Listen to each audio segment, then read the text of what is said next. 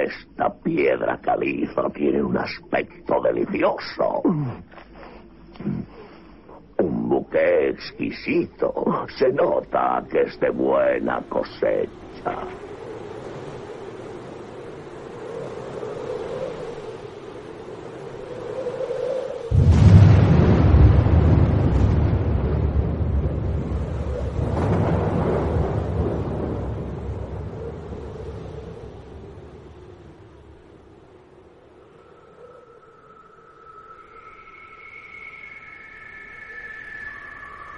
Bienvenidos al Comedor de Piedras. Hoy nos acompañan Larimor. Hola. The Culturist. Hola, ¿qué tal? Mario. Buenas noches. Y nuestro querido señor Bizarro. Buenas noches a todos. Espero que disfruten de la tertulia. Y empezamos.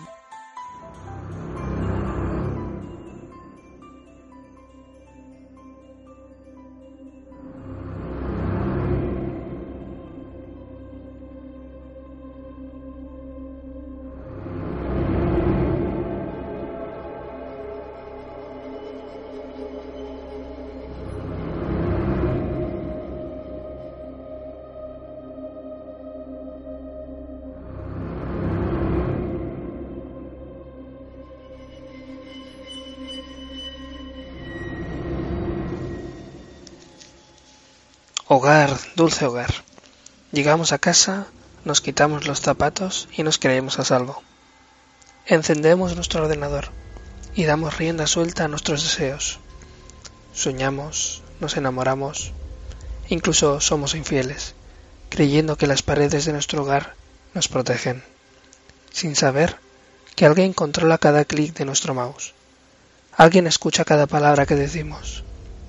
Alguien observa cada movimiento que hacemos. Hoy, Lorimor nos hablará sobre la delincuencia sexual por Internet.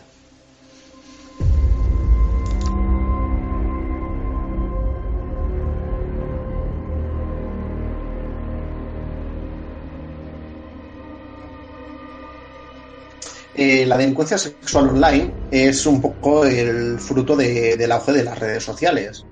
Así como las redes sociales han ido evolucionando en nuestras vidas, la delincuencia también ha ido evolucionando. Entonces, ah, para ponerte un ejemplo, ah, nos podemos encontrar personas que, tanto menores como mayores, que a, través de tener conversaciones online ah, con cualquier, pueden empezar a intercambiar fotografías a, través de conversaciones y mm, fotografías de contenido delicado y estas fotografías acaban siendo frutos de un chantaje. Un chantaje que pueden ser un chantaje económico o bien un chantaje de, ah, en el caso de que sean menores, chantaje de, pues, se lo puedo comentar a tus padres, lo puedo, lo puedo divulgar en redes sociales o tal. Entonces, eh, en un principio, cuando esto empezó a generarse, el desconocimiento de las redes sociales no hizo que no se pudiera calificar como delito, ¿no? Pero actualmente, cuando esto sucede a los menores, cuando la víctima es un menor, recibe el término de grooming, ¿no? Entonces se refiere, el grooming concretamente es el acoso que reciben a través de Internet por parte de adultos que generalmente tratan de ganarse la confianza de menores haciéndose pasar por niños o adolescentes de su edad. Entonces, suele ser prácticamente porque quieren conseguir imágenes de menores para acosarles sexualmente, chantajearles e incluso poder derivar en delitos como pederastias, pornografías infantiles o explotaciones sexuales. Entonces, son temas un poco delicados que han ido derivando del fruto de, las nuevas tecnologías. El grooming tiene tres fases. El- la primera fase es el contacto que establece el adulto, ah, el adulto acosador, miente sobre su identidad y sobre su edad para ganarse la confianza en su primer contacto con el niño o el adolescente, para utilizar fotos y vídeos falsos. ¿Vale? Entonces, después establece en una segunda fase un acercamiento más sexual, ¿no? Estableciendo unas primeras conversaciones en las que el acosador consigue la complicidad del menor. Y entonces comienza un proceso mm, da- un acercamiento más sexual o amoroso con el que consiste en el que le envíe unas imágenes mm, de un tono ya un poquito más erótico, ¿no? Y por ya el tercer objetivo, ¿no? Que sí, ya sí que es el acoso, el intento de contacto personal. Eh, entonces depende, porque hay varias intenciones y depende de lo que intente el acosador en esta tercera fase, sí que eh, pues lo que depende de lo que busque puede o extorsionar al niño o buscar que le envíe más imágenes o amenazarle o establecer contactos o recurrir a la violencia o lo que depende de lo que busque. Como son delitos que se realizan a través de Internet, ah, normalmente la autoría es, es más difícil establecer un perfil criminal porque eh, la facilidad de realizar el acto en sí hace que cualquier persona pueda cometerlo. Y entonces hace que también sea más difícil perseguirlo. Y las víctimas, sí. Claro, claro, decía. Obviamente tienen un aliado en la red, estos eh, delincuentes. Sí, pero relacionado con, la, con la autoría, eh, mm, ¿hay algún tipo de perfil? ¿Hay algún perfil más, más, bueno, más común?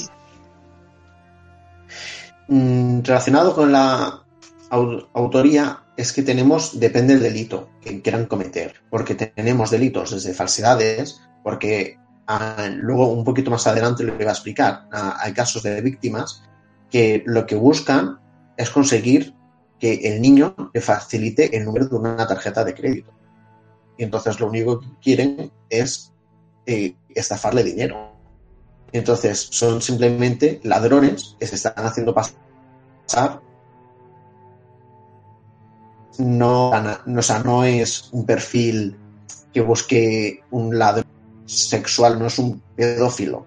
Pero luego, por otro lado, sí que hay pedófilos que buscan las redes sociales para intentar acercarse a los niños de esa manera. Entonces, ahí es donde está la dificultad de este tipo de delito que usan estas redes, ¿no? la vía de contacto con el menor es la misma. Entonces, quizás a la hora de identificar el autor es muy difícil, porque no tienes un autor concreto, no tienes un perfil muy determinado. Y además la facilidad, ¿no? Aquí el meterte en un chat y poder camuflar tu identidad muy fácilmente. Lo que pasa es que luego ya, luego ya os explicaré, ¿no? Porque a la hora, aunque las redes parece que sean muy fácilmente, uh, o sea, que tú te camufles muy fácilmente, sí que hay un, que se puede seguir a esa persona. O sea, nos garantiza cierta mm, anonimato, pero no es un anonimato 100%. Entonces, claro, hay gente que se basa en ese anonimato, pero no, no lo tiene. Entonces, bueno, lo que os comentaba, ¿no? las, las víctimas se sienten doblemente victimizadas, porque ellos han depositado una confianza en una persona que luego esa persona les ha traicionado, ¿no? Y entonces aquí tenemos una doble victimización, porque aparte de tener una confianza traicionada, además les hace un chantaje y además algo que ha sucedido en la red les afecta personalmente y, llega a involucrarles incluso hasta a los padres, a todo el entorno. A la hora de, a la, hora de la investigación, eh, es, sí que es lo, que os decía, que es un poco lo peculiar, ¿no? Ah, depende hechos, aquí en Cataluña tenemos, como ya sabéis, tenemos Mossos Escuadra, ¿no? A la unidad de delitos tecnológicos se encarga de estos tipos de, delitos que investigan, hacen los seguimientos y hacen las peticiones de las IPs de los ordenadores, en este caso, por los que se han hecho las conexiones de los ordenadores y de todo, mm, de todas las conexiones que han habido entre unos y otros, incluso como también en estas comunicaciones se suelen facilitar teléfonos, también se hacen luego seguimientos de esos teléfonos móviles que se piden autorizaciones a los juzgados para averiguar las identidades de estas personas. Una vez averiguadas estas identidades, es cuando se proceden a su detención y primero pasan a dependencias policiales y después dependencias judiciales, siempre en presencia de un abogado, para poder oírlos, ¿no? Y que siempre está la presunción de inocencia, que bueno, ya sabemos que en estos casos nos cuesta creerlos, ¿no? Respecto a la investigación, ¿existe algún tipo de acuerdos con las compañías eh, proveedoras del servicio telefónico o proveedoras de, Internet para facilitar este tipo de, información? La, en este caso, bueno, en general, las compañías ah, siempre cooperan a nivel judicial. Da lo mismo el delito que sea. Ah, tanto si es un, simple hurto, siempre que lo pida un juzgado, lo tienen que facilitar. Tienen el, deber de, cooperar. entonces, tiene que haber la intervención de un juez. Sí. Vale. O sea, la policía directamente no podría pedir esta información. No, la, la, policía hace toda la investigación y cuando llega la hora de pedir los datos, es lo que te decía, ¿no? Como hay un, o sea, en la conversación siempre se suele llegar a un momento en que se facilita un teléfono móvil o hay una dirección IP, entonces las compañías cuando llegan a ese momento piden la autorización judicial. La policía con toda la investigación van al juez, informan de todo y el juez con todo lo que tiene decide si concede o no concede eh, pedir a, a, las compañías de los proveedores, en este caso, a, la, autorización, ¿no? Para que faciliten quién es el autor de estos hechos, ¿no? O quién tiene contratado esa línea.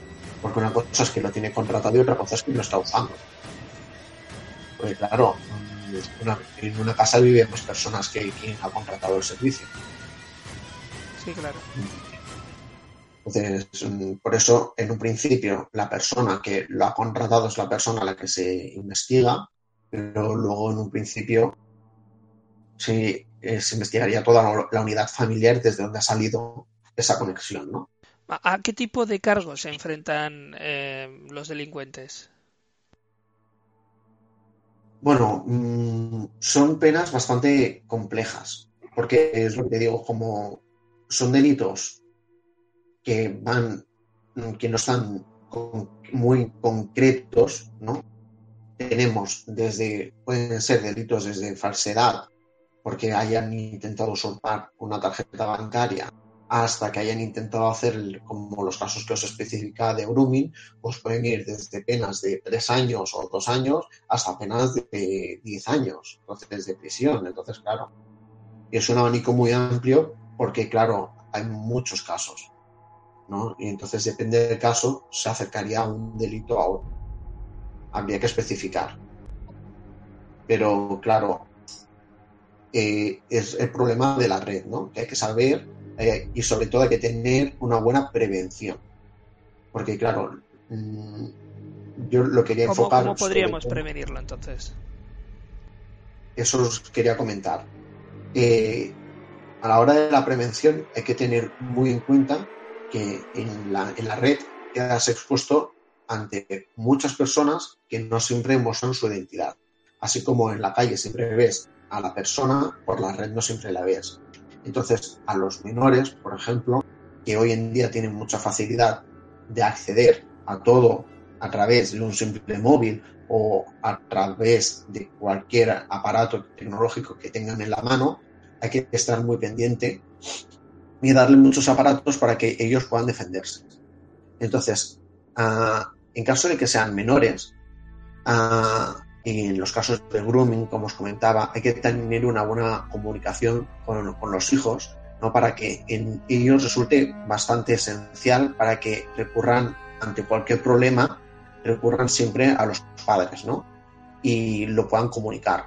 Porque esto es el medio más eficaz para que los padres puedan acudir a la policía, para poder atajar el problema radicalmente. Porque la policía es donde interviene y donde luego empieza toda la función, toda la vía judicial para identificar a la persona. entonces también promover una navegación compartida, que es navegar con ellos desde sus primeros pasos por Internet, para después poco a poco irles enseñando lo que es Internet y irles dejándoles a su ritmo, ¿no? Pero enseñarles los primeros pasos, lo que es una navegación segura y enseñarles que no siempre lo que es ves eh, a, priori es lo que de verdad es.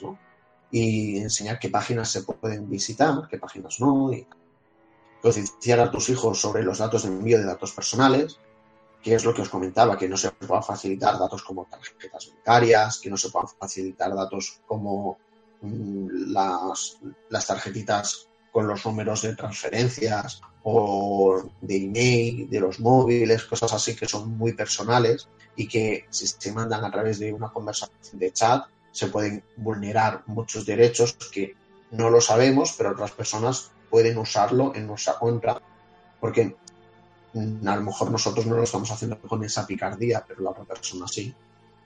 Y hay que darle esas nociones ¿no? al hijo. Y luego tener cuidado con las cámaras, en este caso que siempre llevan, hoy en día llevan todos los portátiles, llevan todos los móviles, y tener cuidado en qué páginas se entra, porque depende de qué mm, páginas web se entra, pueden activar la cámara mm, para ver qué estás, en qué sitios estás entrando, ¿no? y también hay que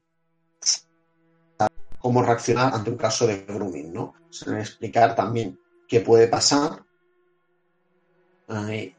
y mm, una forma de prevención es explicar lo que puede suceder, ¿no? Entonces, es decirle que hay lo que puede suceder en las conversaciones y prevenirlo, no darle un poco las herramientas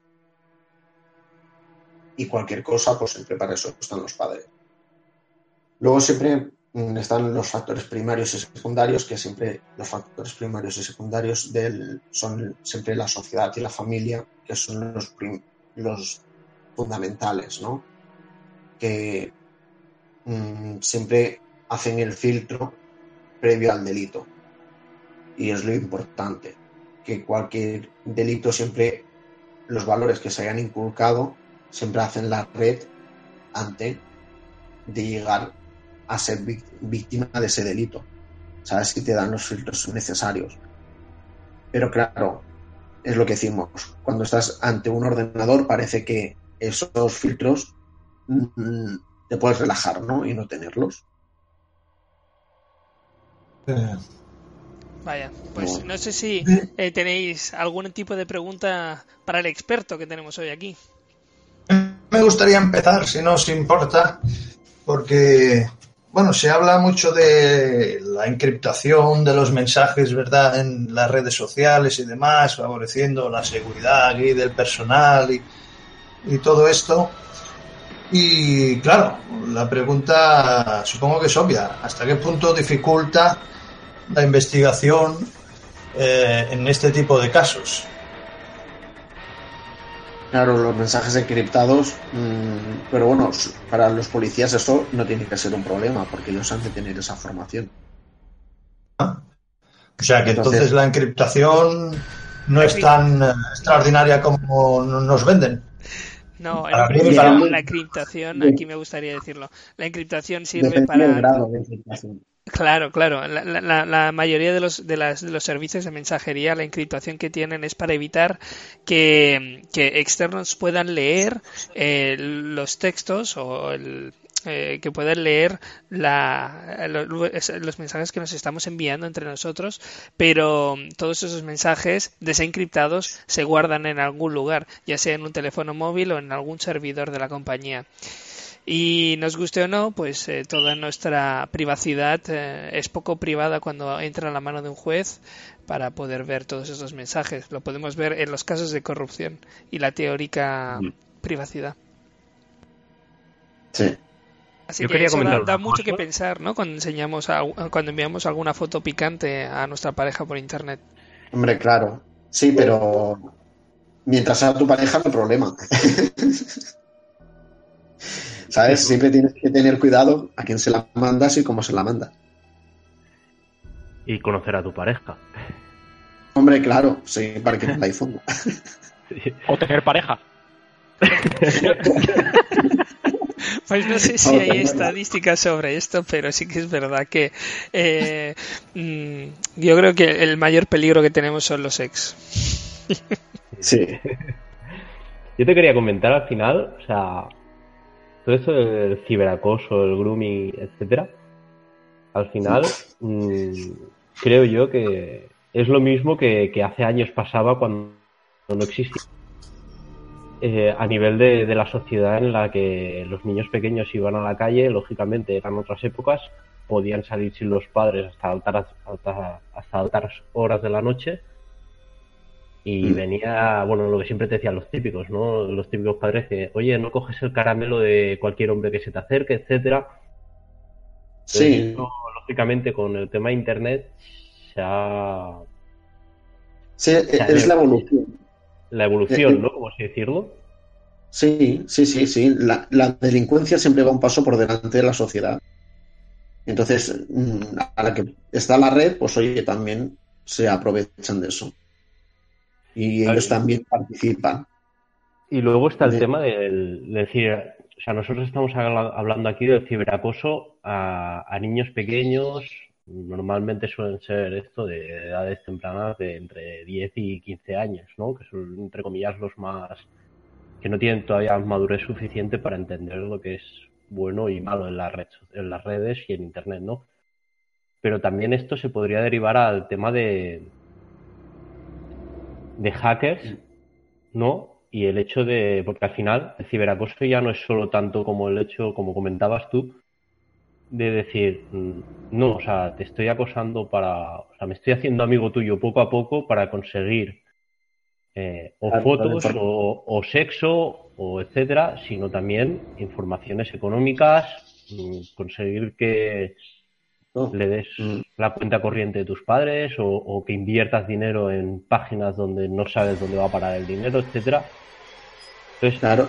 ¿hasta qué punto eh, o sea, todo esto me quiero referir hasta qué punto Internet eh, está censurando lo que es ser adulto o ser adulto, porque en cualquier página web tú entras y normalmente las páginas web que son para adultos o programas que son para adultos o en o aquellos donde tengas que invertir dinero, haz lo que sea, siempre te pide eh, no autoriza y pon tu fecha de edad. Claro, tú pones la fecha de edad en internet y pones, sí, yo nací en el 80, vale, sí. Mm, ¿Qué, qué veracidad? Ninguna. Mm. Claro, entonces. Claro, Perdona, perdona. En ningún caso, eh, o sea, también está dirigido a mayores de edad. Ah, hay, de hecho, ha habido un caso hace poco, un hombre que fue detenido que muchas mujeres decían que las habían estafado. No sé si os acordáis. Mm, que decían que llamaban que decían que era el, el o algo así lo llamaban porque había estafado a muchas mujeres y le había quitado mucho dinero a muchas. Porque las había estafado. Había hablado con ellas por siendo adultas. Entonces claro aparte o sea, esto es algo que también sufren mayores, o sea, porque mm, voluntariamente tú también puedes participar. Puedes enamorarte de alguien ficticiamente a través de la red y te puede chantajear. Incluso tú puedes haberle pasado una foto comprometida a alguien y esa persona luego decirte, como hay algunos casos que yo he visto por internet, que en este caso luego te dicen, oye, mm, pues mira, me das 3.000 euros o publico esta foto que tú me has mandado en el Twitter. ¿Hay algún tipo de recomendación en este tipo de casos? Claro, eh, en este caso las recomendaciones es no pasar este tipo de fotos. Es siempre tener prevención de mm, saber con quién se habla y saber lo que se hace. Pero en el caso de los chantajes, eh, una vez se ha enviado el dinero, ¿no? ¿Hay algún tipo de seguridad de que, de que no la envía? No, claro. Eso no, lo hay. ¿Hay algún tipo de... Una, una, vez has tenido un problema así, un problema mm, y un problema informático de este estilo que tú has sido chantajeado, lo mejor es acudir a la policía, a la persona real y se le va a tomar medidas contra esa persona. Que normalmente Para es que- porque entiendo que utilizan IPs en ordenadores donde no son los que normalmente utilizan o se van a a locutorios, es que etcétera, solo- para hacer estas cosas, ¿no? O sea, para que no los puedan coger. Pero no suelen ser, no todos son muy inteligentes. De muchos casos se suelen pillar. Ya podría darse Os el caso de que fuera gente extranjera. Suelen, suelen facilitar teléfonos propios, a lo mejor. ¿Sabes? En vez de facilitar el teléfono de un tercero, facilita su propio teléfono. Entonces ya está. Con el teléfono se, se oficia la compañía y la compañía te dice quién es. Y, y- y tienes identificada a la persona. Claro, todo esto es en base también a, creo yo, ¿eh? O sea, escuchándote todo lo que estabas comentando, al final también eh, hay que entender que, que Internet ha, ha impactado en la sociedad de una manera brutal. Entonces, a lo mejor lo que nos tenemos que concienciar es que, sobre todo, yo creo en lo que comentabas, en, en la familia y sobre todo en la escuela, eh, ayudar a, conocer lo que es Internet e intentar enseñar mm, a lo mejor casos reales de los que ha pasado para que los niños sean conscientes de dónde se están metiendo, porque al final, eh, claro, si ya por la calle veías una chica guapa y te enamorabas, por internet que te ponen una foto de cualquiera, mm, claro, a un chaval de 15 años que, que lógicamente va como va, pues claro, al final lo engañas muy fácilmente, ¿no? Claro. Y se aprovechan de eso. Claro, entonces a lo mejor es eso, a lo mejor tendríamos que incidir que está muy bien el hecho de eso de, de, oye, descubrirlos, notificarlos, denunciarlos, etcétera, pero bueno, al final eso es el paso que se tiene que hacer una vez después de, de, de ser acosado o, o haberte, entre comillas, Sí, robado, pero- ¿no? Pero a lo mejor lo que tenemos que hacer in- incisiones en, en, en La los hechos. Exacto, la prevención, en decir, oye, pues desde las escuelas enseñar a los niños, porque al final a nosotros, bueno, nosotros porque tenemos cierta edad, pero cuando nos comenzaron a enseñar todo el tema de ordenadores, internet, etcétera, te enseñaban mm, cómo hacer programas, cómo no sé qué, etcétera, nunca navegar. Bueno, al menos a mí en mi vida me han enseñado nunca a decir cómo se tiene que navegar en internet y qué prevenciones tienes que tener en internet. Y ahí, ahí está el peligro, prevenciones porque son muchas pocas, veces pero- los padres no son conscientes de, de co- como tú decías, ¿no? Uno el primer paso de, de un el primer paso de una de un niño tiene que ser eh, comunicárselo a los padres, Eh, pero muchas veces los padres no tienen herramientas para saber cómo actuar ni y, y- y- y ni siquiera saben cómo utilizar la tecnología adecuadamente. Eh, ¿Sabes si hay algún Claro. tipo de, de- de trabajo eh, por, por parte de la policía o por parte de algún organismo para educar no a los alumnos o a los niños, sino a los padres que realmente van a ser también los, los responsables de, de educar y los responsables de, de cuidar a estos eh, menores? Perdona, Eh, perdona que te ¿qué corte, pero al final, perdona, al final yo creo que es algo que hacer lo que están haciendo actualmente con el tema del tabaco, o sea, y el tema de la, de, de la DGT con los accidentes. Mm, Al final yo creo que, que lo más impactante para la sociedad es mostrarle lo que es la realidad, lo que nadie de nosotros creemos que pasa realmente. Con esos vídeos, con esas fotografías, con los casos reales, donde la gente diga, mm, bueno, mm, a ver, pues parece ser que, que, como siempre pasa, que la realidad supera la ficción. Exacto, que existe. Que los problemas estos existen. Claro, mucha gente piensa Y, que esto no existe. Yo creo que Ya, pero- eh, yo creo que esto será también un tema generacional. Yo creo que ¿por qué lo digo? Porque a ver, nuestros padres eh, no tienen el conocimiento que tenemos nosotros en cuanto a la a la web, a internet en general, con lo cual eso eh, digamos la generación pasada no puede transmitir el conocimiento porque ya no lo tienen de base. Es- esto es lo complicado. Eh, yo creo que dentro de 30 años, es decir, una generación posterior, eh, ya se educará de una forma diferente a edades tempranas. que supongo que es el paso a seguir porque si no conciencias desde pequeño, desde las escuelas y desde, desde casa, pues es más complicado todo, ¿sabes? Supongo que será por ahí. Estoy completamente de acuerdo con ese, con ese punto del señor hechicero, en que a veces se, achaca a los padres que, que, bueno, no han dado las herramientas o no han prestado la atención debida, o etcétera, ¿no? Pero al fin y al cabo, eh, cada uno Ah, señor Culturis, perdón, perdón. ya me hechicero. Es el pinganillo, menos mal que tenemos el pinganillo. No, comentaba pues esto, que realmente eh, hay cosas que, se le escapan de las manos a, nuestros padres como a nosotros se nos escaparán en su momento cuando tengamos eh, que, digamos, eh, defendernos o, o intentar transmitir un conocimiento a nuestros hijos del que hemos carecido, porque de aquí a cinco años el mundo está cambiando continuamente y en cinco o diez años, eh, pues eh, si ahora nos tapan los ojos y nos los ¿no? pudiésemos ver de aquí diez años, pues seguramente no entenderíamos nada. Por lo tanto, ese punto es, es delicado, por lo cual supongo que ahí la escuela sí que debería actualizarse un poco más y me viene a la cabeza así, no quiero desviarme del tema, pero es que es así.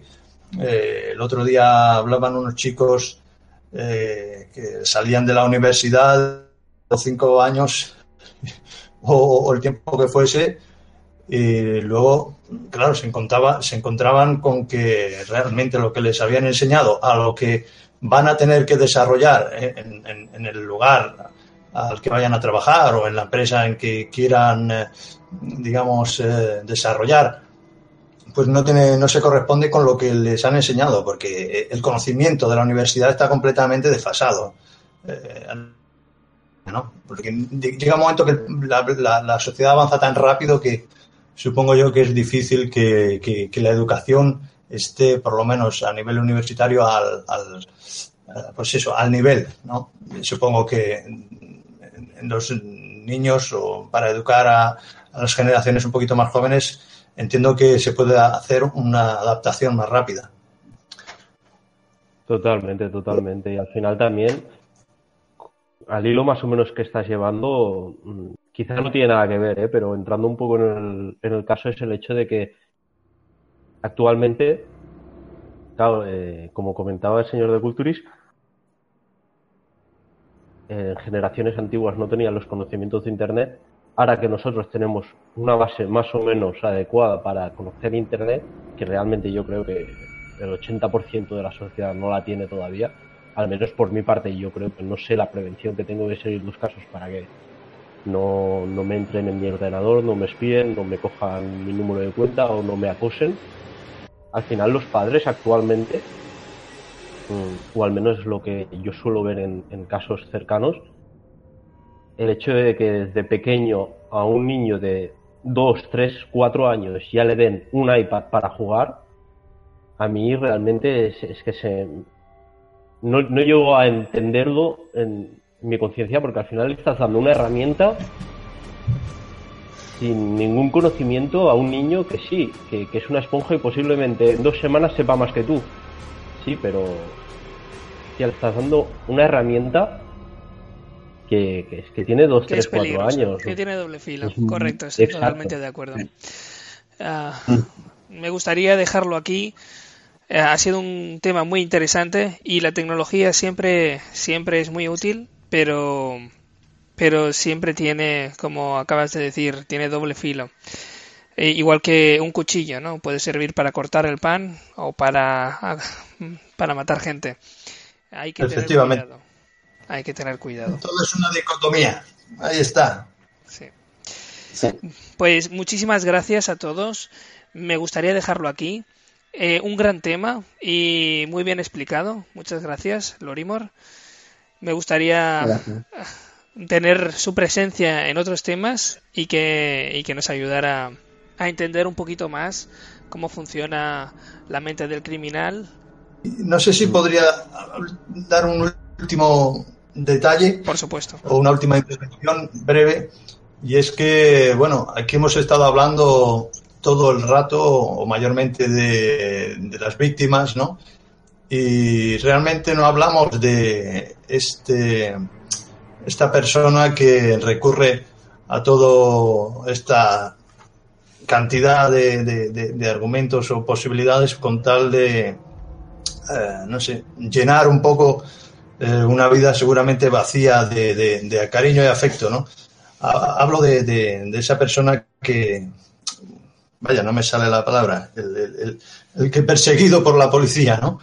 Eh, al final también es, es, otra víctima, ¿no? Quizá una víctima que, eh, pues bueno, de pequeña también eh, tendría una, seguramente una infancia un poco complicada.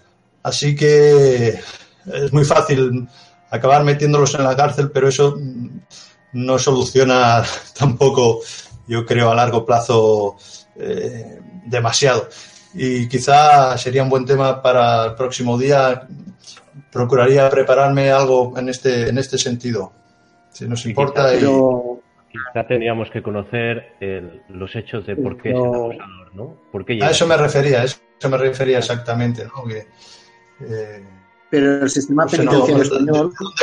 ¿de dónde, viene, esa necesidad de hacer daño a, los demás, aunque conscientemente esa persona posiblemente no, no tenga ese, esa, esa forma de pensar? A lo mejor él se cree o ella se cree que está haciendo pues eh, un, bien para sí mismo y no tiene esa capacidad de pensar por el otro o de empatizar, ¿no?